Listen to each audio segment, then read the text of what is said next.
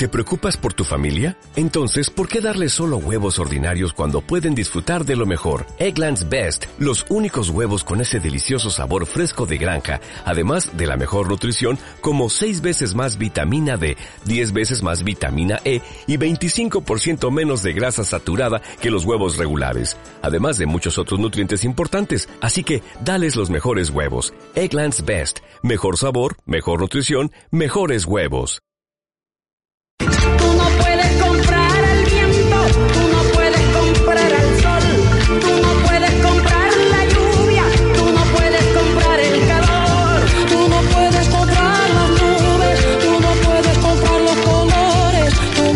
Con las alas del alma desplegadas al viento, desentraño la esencia de mi propia existencia sin desfallecimiento, y me digo que puedo, como una constante, y me muero de miedo, pero sigo adelante, con las alas del alma desplegadas al viento, porque aprecio la vida en su justa medida, el amor lo reinvento, y al vivir cada instante, y al gozar cada intento sé que alcanzo lo grande con las alas del alma desplegadas al viento.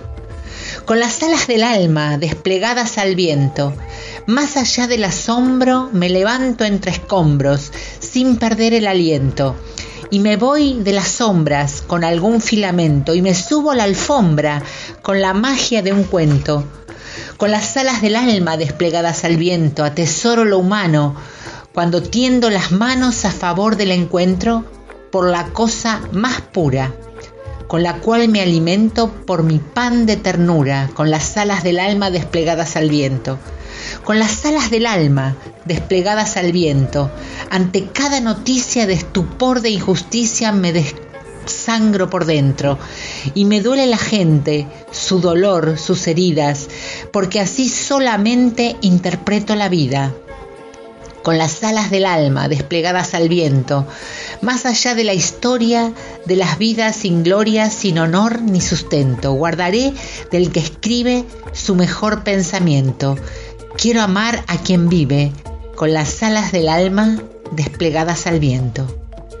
Eladia Blasquez. Y con las alas del alma anhelamos que se terminen de derrumbar mitos, mitos como los que dicen el mercado lo resuelve todo, intentando anular la intervención estatal.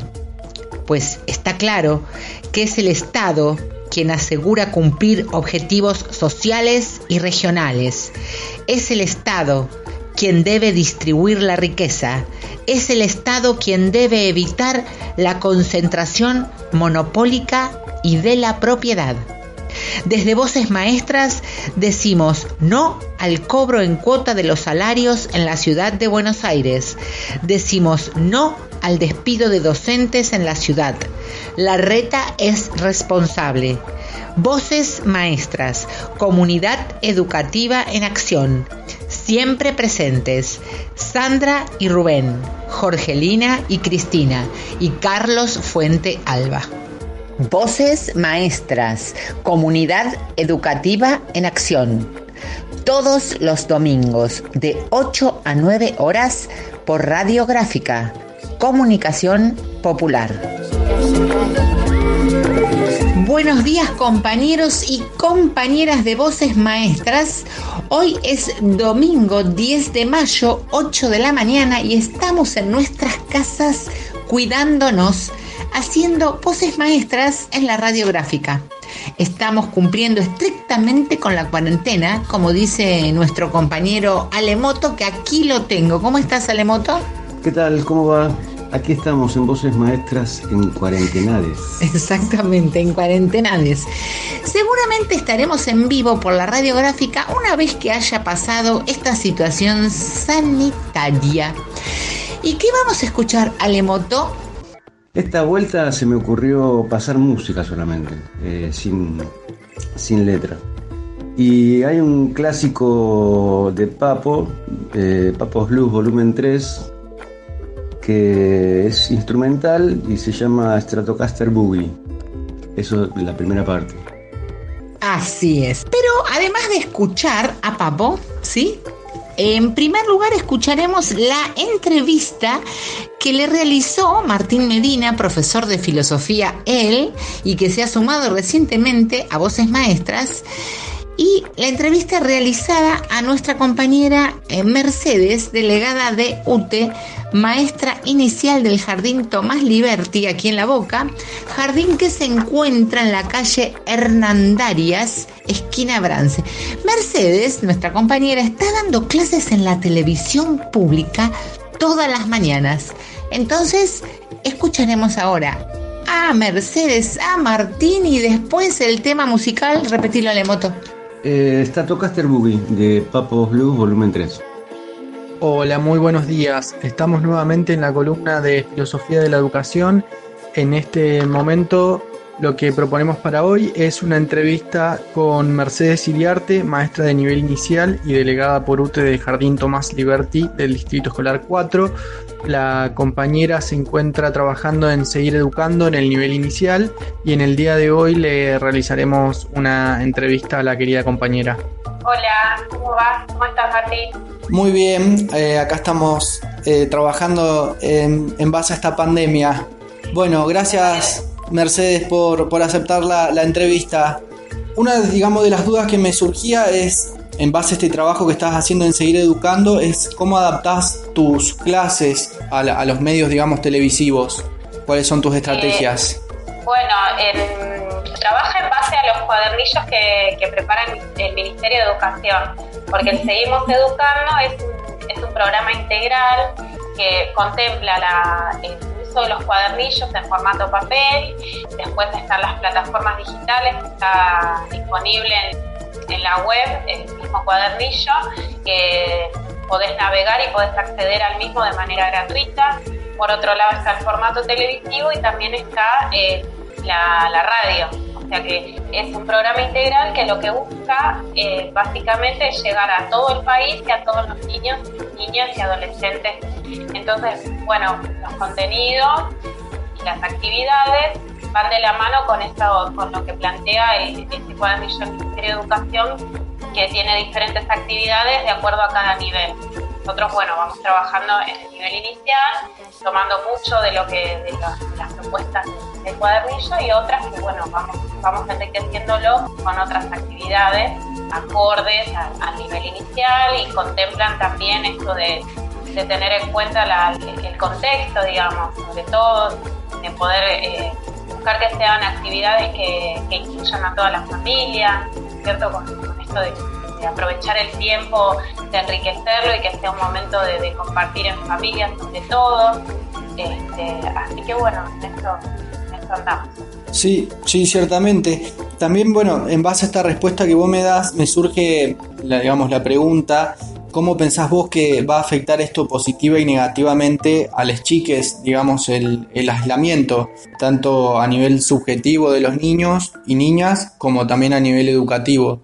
Bueno, yo creo que en los niños en general, para todos, creo que esta situación es de un aprendizaje o tiene que ser de un aprendizaje enorme, ¿no? Digo, como toda situación en la vida, pero digo, en esta en particular, que es una situación que nos atañe a todos sociedad y como país, como, como mundo en general, digo, creo que tiene que ser en primer lugar una situación de aprendizaje y tratar de tomar eh, y rescatar lo bueno de todo esto. Y en ese sentido creo que los niños, niños y niñas son los que los campeones de la cuarentena, porque vos pensás que son los únicos que no pueden salir, no tienen contacto con, con el exterior hace 42 días, digamos, porque son los que tienen que resguardarse junto con los adultos mayores que son sí grupo de riesgo.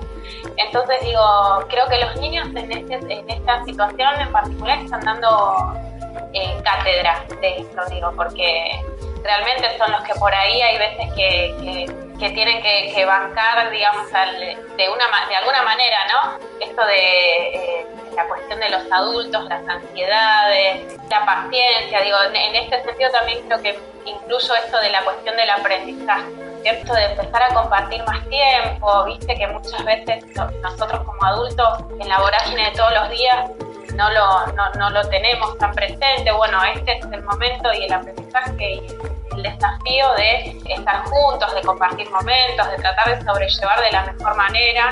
Digo, los pibes son los que mejor la, la llevan porque, bueno, van como adaptándose a, estas nuevas formas, a esta nueva vida. Pensar que ellos están sin, la escuela, sin vincularse con sus amigos más que de forma por, medio de, digital o el teléfono, sin quizás visitar a sus familias, sus abuelos. Creo que esto lo sobrellevan de la mejor manera. Al momento de, de reencontrar la escuela o en el jardín va a ser como tan esperado, digo, creo que es todo, todos lo estamos esperando, pero ellos mucho más, digo, eh, para reencontrarse con todo eso, con parte de su rutina, con su lugar de pertenencia, con sus amigos, con sus amigos, sus maestros, maestras, entonces, y con todo este bagaje, ¿cierto? Como aprendizaje, como, situación y vida. Creo que también no va a ser fácil esto de volver a la rutina, ¿cierto? Después de tanto tiempo, pero bueno, ahí estamos también los adultos eh, maestros, maestras para, para contener también. Desde este lugar, desde Voces Maestras, creo que alentamos a ese trabajo y, bueno, agradecemos el tiempo que te tomaste para, para este momento de, reflexión, dado también todo el trabajo que tenés que seguir llevando como docente de nivel inicial y también trabajando para seguir educando. Así que la verdad que muchas gracias. Bueno, yo les agradezco a ustedes, siempre es este, una alegría poder compartir con ustedes que son compañeros compañeras. Este, me parece muy, muy importante poder visibilizar todas estas cuestiones, compartirlas también. Que bueno, agradezco una vez más el espacio.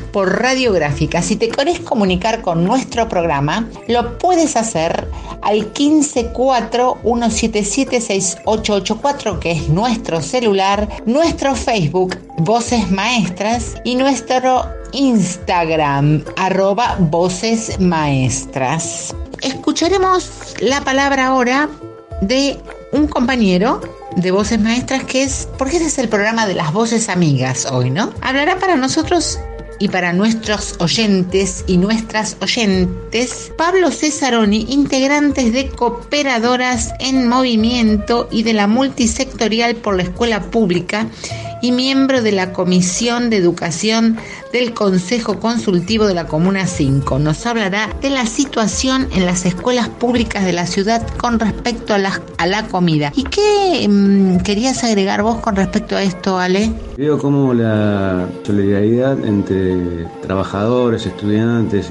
y, demás cuestiones está en, en funcionamiento. Creo que en ese sentido, la, solidaridad desde abajo es la única o, una alternativa más como para ir desarrollando y eh, viendo cómo se va pasando esta cuarentena, que espero que, en algún momento se, se corte. Quería comentar eso nada más porque nuestro pueblo siempre fue solidario y esta, esta vez no es menos, digamos Pero el que no es solidario es nuestro jefe de gobierno porque ha llegado la noticia que el gobierno de la ciudad autónoma de Buenos Aires le quitará 785 millones de pesos al programa que sostiene los comedores barriales. El gobierno porteño realizó readecuaciones, se le llama, ¿no? A la quita, presupuestarias imprescindibles, argumenta, para el normal desarrollo de las actividades del gobierno. Sin embargo, utilizó recursos de un área sensible que trabaja en barrios vulnerables para subsidiar el servicio de subte. O sea que le ha sacado en estos momentos en donde en la ciudad de Buenos Aires se necesitan muchísima cantidad de comida para paliar la situación económica, le ha sacado a los comedores barriales la pequeña suma, entre comillas lo digo, de 735 millones, 785 millones de pesos. Bueno, esto va a traer... Sí, yo lo que, lo que me asombra es la capacidad de reformulación de las cosas.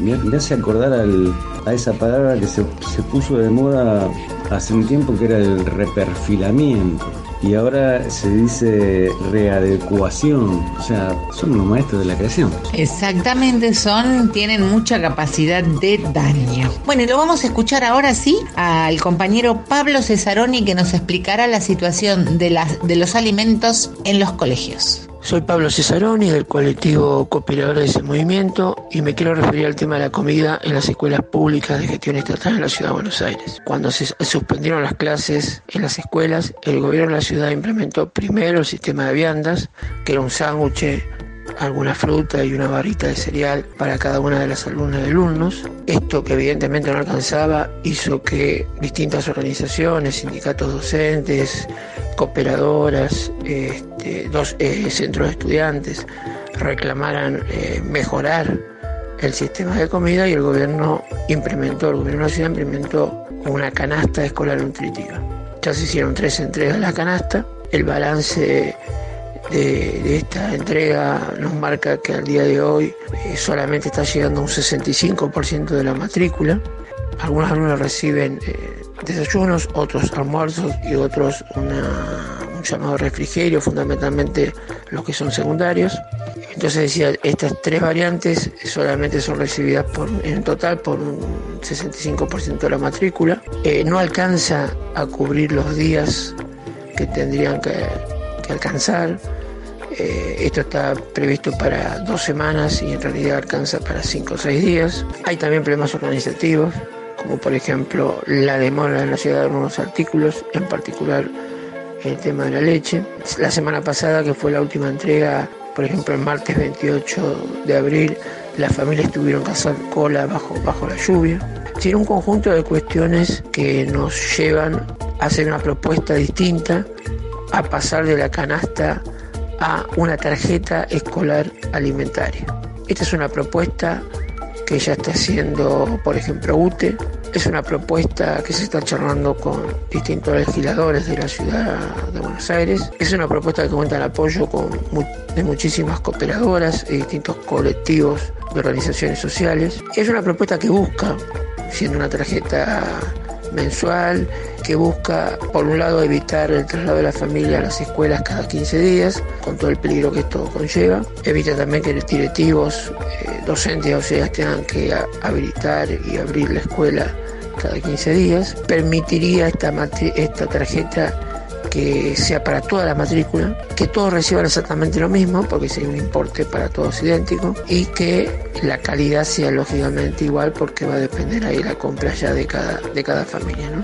Es decir, tiene todo un montón de ventajas, por eso es que hemos iniciado, por ejemplo, de Cooperadores de ese movimiento y de UTE la semana pasada una campaña con el pedido de tarjeta escolar alimentaria ya.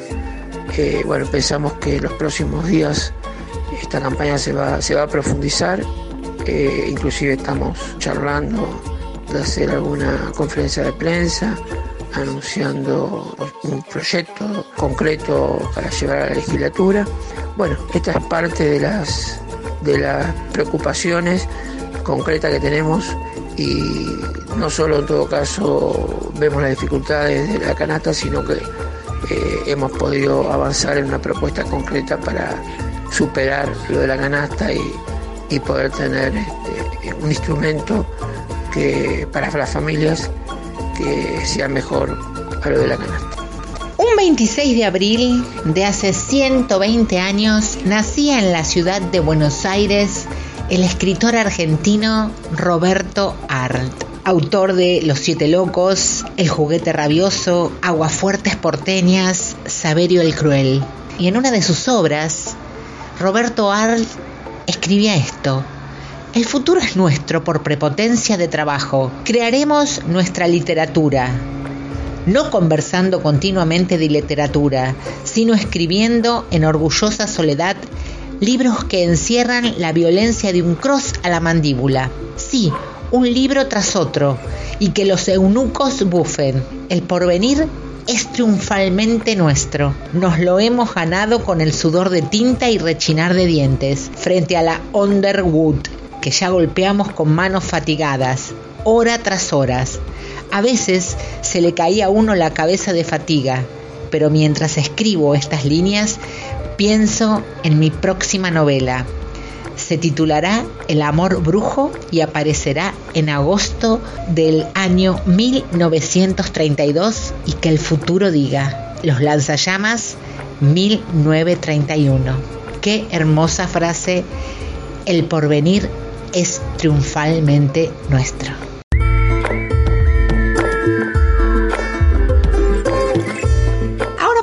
Escuchar a nuestro compañerísimo Rubén en su columna de arquitectura y urbanismo, columna muy esperada, que hoy se llamará y hablará sobre los trabajadores hacen la arquitectura. Bueno, Rubén, te saludo con mi barbijo azulgrana, espero que tengas el tuyo rojo, quiero creer. Buen día. Buenos días, compañeras y compañeros. Desde casa y en esta cuarentena, este reconocimiento a los trabajadores que hacen la arquitectura. Toda la arquitectura que tenemos es resultado del esfuerzo de todas y todos los trabajadores que la crean y la construyen.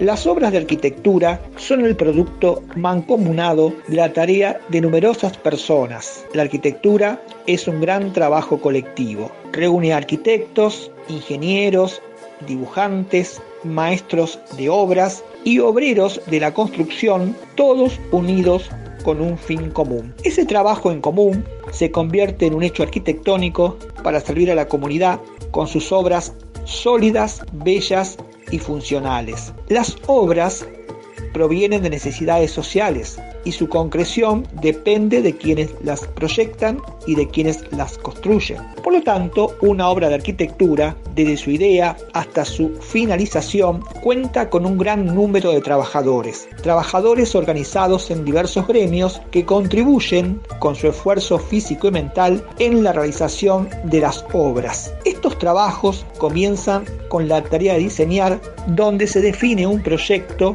en el cual participan los arquitectos que unidos en equipo trabajan junto con sus asesores y colaboradores. Continúan las tareas con los dibujos de planos, planos de replanteos y detalles de obra que conforman una documentación de obra. Con esa documentación, los distintos gremios construyen bajo la dirección de una conducción planificada el proyecto para que éste se convierta en un hecho real.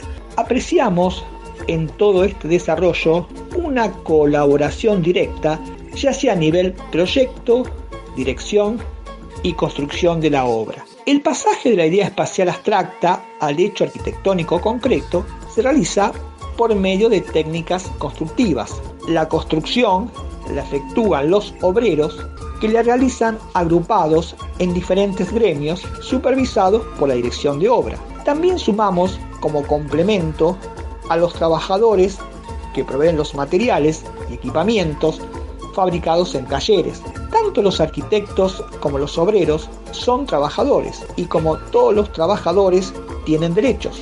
Los derechos, que son las conquistas sociales obtenidas a través de sus luchas, deben ser protegidos respetados y defendidos. La defensa de los derechos de los arquitectos e ingenieros lo supervisan los consejos profesionales que los protegen. La defensa de los derechos de los obreros los cuidan los sindicatos por el respeto a la dignidad que estos merecen por su tarea. Así se garantiza que cada trabajador reciba una protección en materia de seguridad por sus tareas laborales. En síntesis, la utilidad, solidez y belleza de una obra de arquitectura es el resultado de la capacidad y esfuerzo de muchos trabajadores, porque toda la arquitectura que tenemos proviene de quienes la crean y la construyen. Por eso, este merecido reconocimiento a todas y todos los trabajadores que hacen la arquitectura.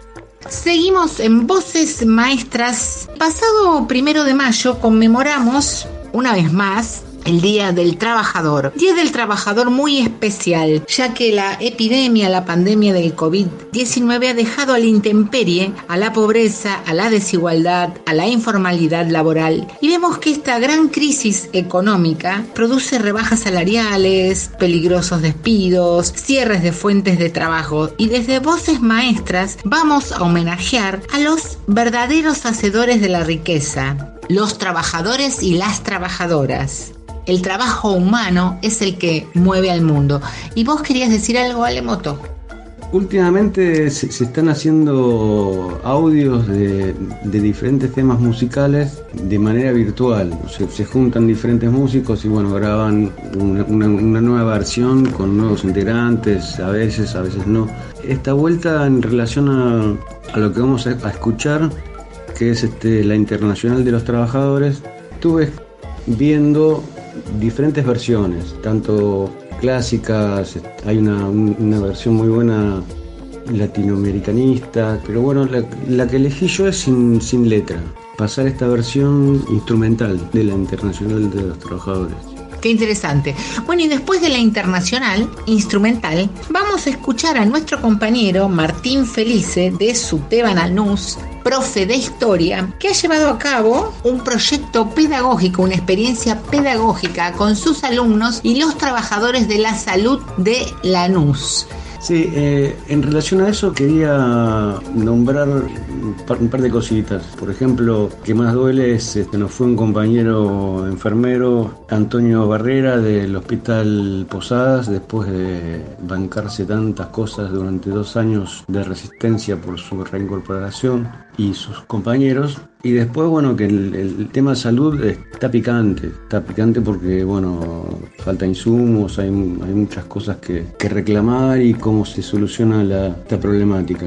Lo, último que me acuerdo de que vimos fue en, la puerta del, del la semana pasada fue, ¿no? Sí, que una movida. Estuvo radiográfica en la puerta, este, bueno, y otros conflictos, acuerdo del, del Belgrano allá en San Martín, que hicieron una, una asamblea eh, trabajadores reclamando insumos al aire libre, respetando las distancias y las... Esa es la forma de, ir viendo cómo se sobrepone y cómo se enfrenta esta maldita pandemia. Bueno, entonces vamos primero a la internacional y después lo escuchamos a Martín con su experiencia pedagógica.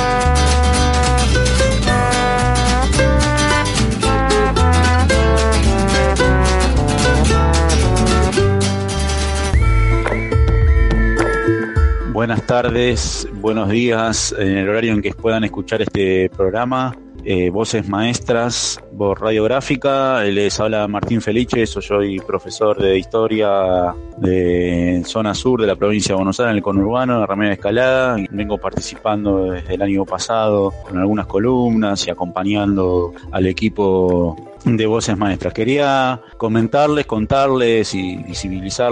Nosotros en la escuela secundaria número 21 de Remedio de Escalada hemos desarrollado y materializado un proyecto en plena pandemia. Ha costado, pero salió bastante bien. Hemos entrevistado junto a tres estudiantes, Leon, Aaron y, y Ludmila, que son estudiantes de cuarto y quinto respectivamente de turno tarde de la escuela, junto con la directora y quien les habla, el profe, hemos entrevistado eh, por teleconferencia a la actual directora del Hospital Evita, Sandra Álvarez, y al ex director del Hospital Evita, Carlos Frasco, miembro fundador del Sindicato de Salud, SICOP. Él además de ser este miembro fundador de SICOP y es director del hospital. Trabajó en esta institución en los 40 años, el Hospital Evita de Lanús. Eh, además de esto, también, aparte, en otro momento de la semana pasada, previa al primero de mayo, hemos entrevistado y los estudiantes tuvieron la chance de conocer a la jefa del área de adolescencia del Hospital Evita. Así que a todo esto desarrollamos como dos patas, digamos, ¿no? una teleentrevista homenaje, digamos, en un espacio, en un ámbito de revalorización, resignificación de las y los trabajadores de la salud, en un primero de mayo con una coyuntura crítica.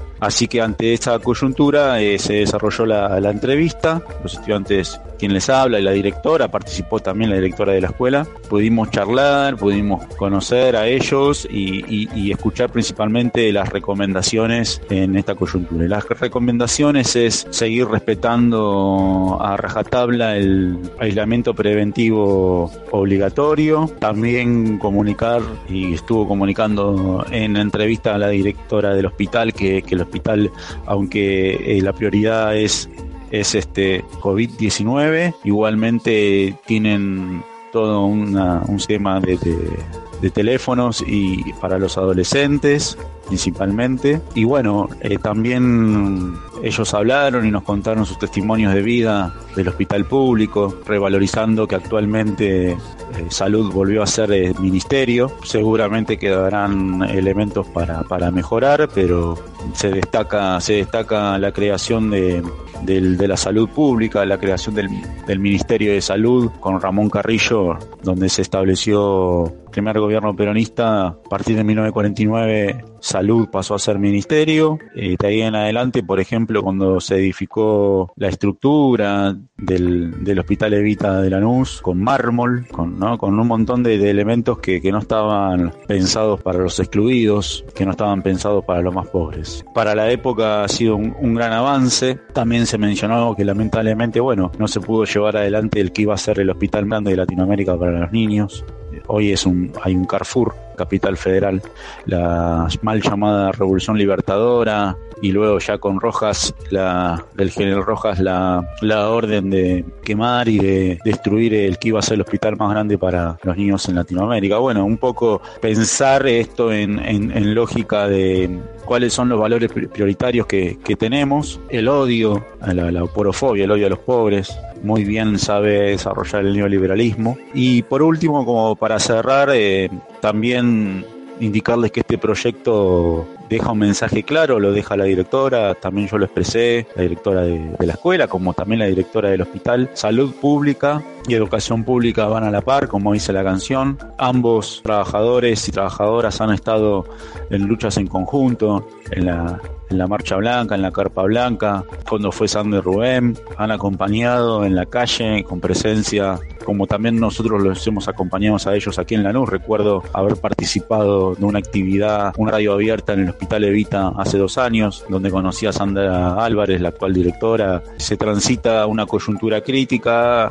como decía Gramsci, se, transitan caminos difíciles, complicados, pero no imposibles, y la verdad que los jóvenes, los adolescentes, las y los adolescentes dan demostración de ello, una gran esperanza, que participen, que conozcan cómo, se construye la, salud pública y que puedan ser parte y que también tengan conciencia conciencia política y que puedan abiertamente ya ir participando de ámbitos importantes como la interacción, entrevistar a, referentes de distintos espacios. También quería contarles que además de todo esto ya estamos con un proyecto porque los chicos y las chicas conocieron a la jefa del área de salud, Viviana Fernández, del área de, dentro de salud adolescencia y ya vamos a comenzar con un proyecto de esta área dentro del Hospital Evita de una manera digital con la escuela en la cual ellos van a poder hacer este conocer eh, los elementos, las informaciones oficiales de, del hospital, de cómo se trabaja y también ellos pueden hacer sus consultas. Así que bueno,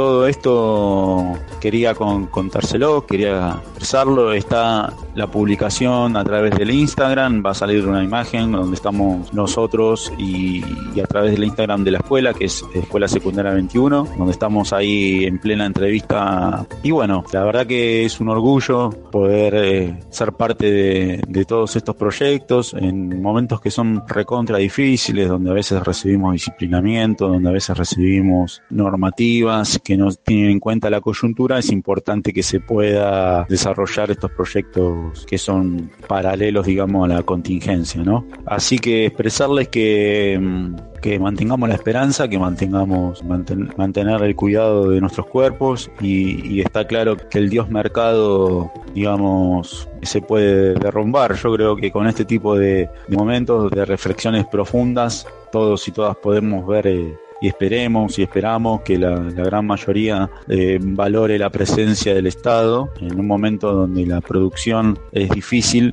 me refiero a la producción de riqueza, pero sin embargo, eh, más allá de eso, el bosque cuando se corre el árbol del Dios Mercado, todos podemos ver que sin, sin, sin un Estado presente, que solos no nos podemos salvar, que es lo que quiere el mercado, ¿no? Un individualismo y valores que, que justamente estamos derrumbando con la educación pública. Enviarles un cordial abrazo y nos estaremos viendo pronto a través de estos audios, viendo entre comillas. Muchas gracias, buena, buena semana y a cuidarse y a respetar el alineamiento preventivo. Muchas gracias. Y ahora cerramos los ojos y comenzamos a imaginar en este rinconcito de voces maestras, vamos a homenajear a los trabajadores y a las trabajadoras con literatura. Y Francisca, profe de literatura y activista de la Asamblea Permanente por los Derechos Humanos, nos leerá un cuento sobre un trabajador y el ferrocarril.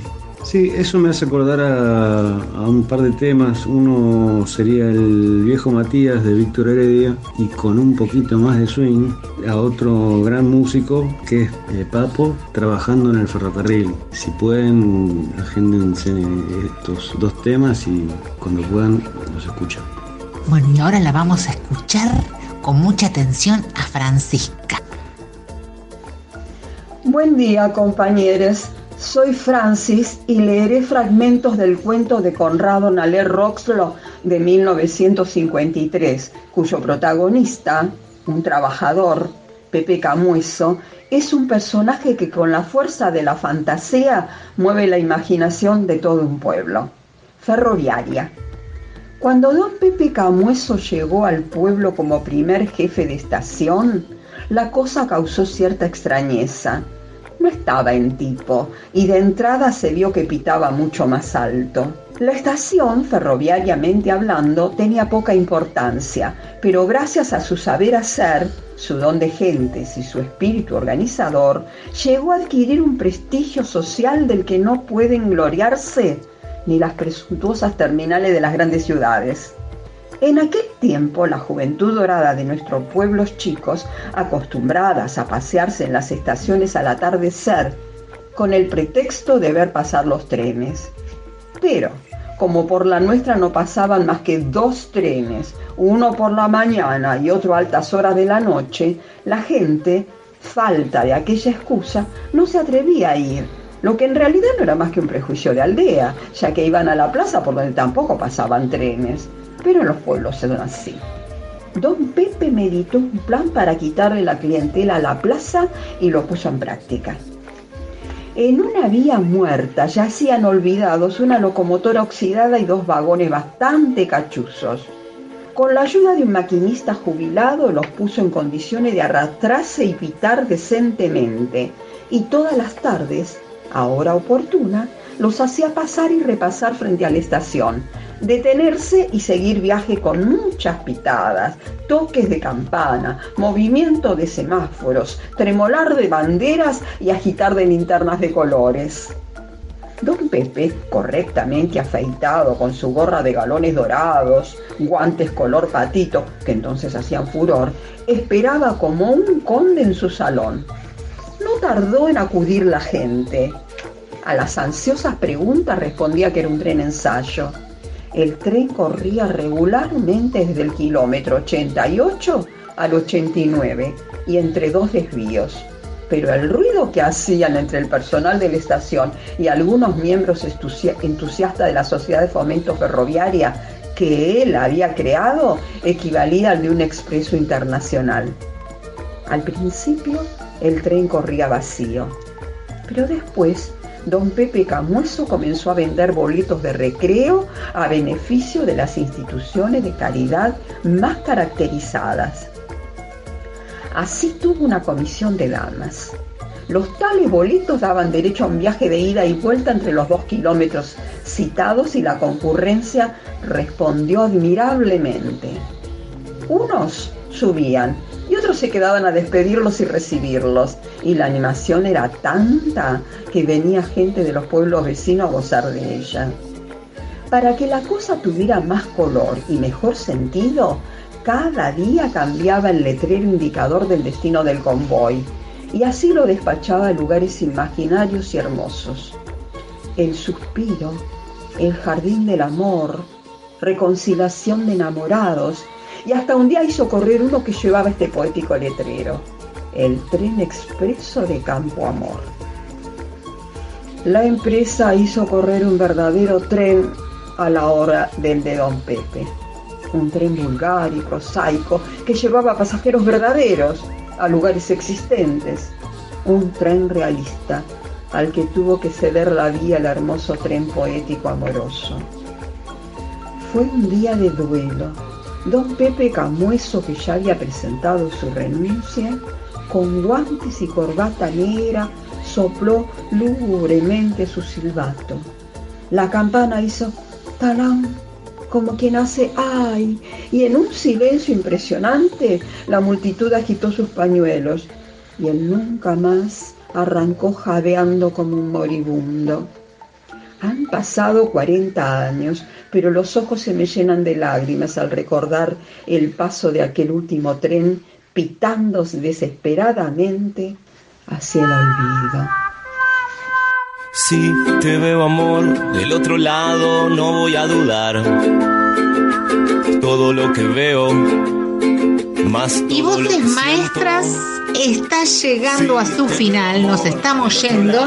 Hoy colaboraron técnica operadora la señorita Rita, música e información sindical Alemoto, voces María, redes y difusión Marta, producción Laura, Nora, columnas Rubén, arquitectura y urbanismo, Martín Felice desde Lanús en historia, Martín Medina en filosofía. Colaboran Melena, Gabriel y Calla. Hoy en Voces Maestras, Rubén, Francisca, Alemoto, Martín Medina, Mercedes, Martín Felice y Patri. Chau, chau.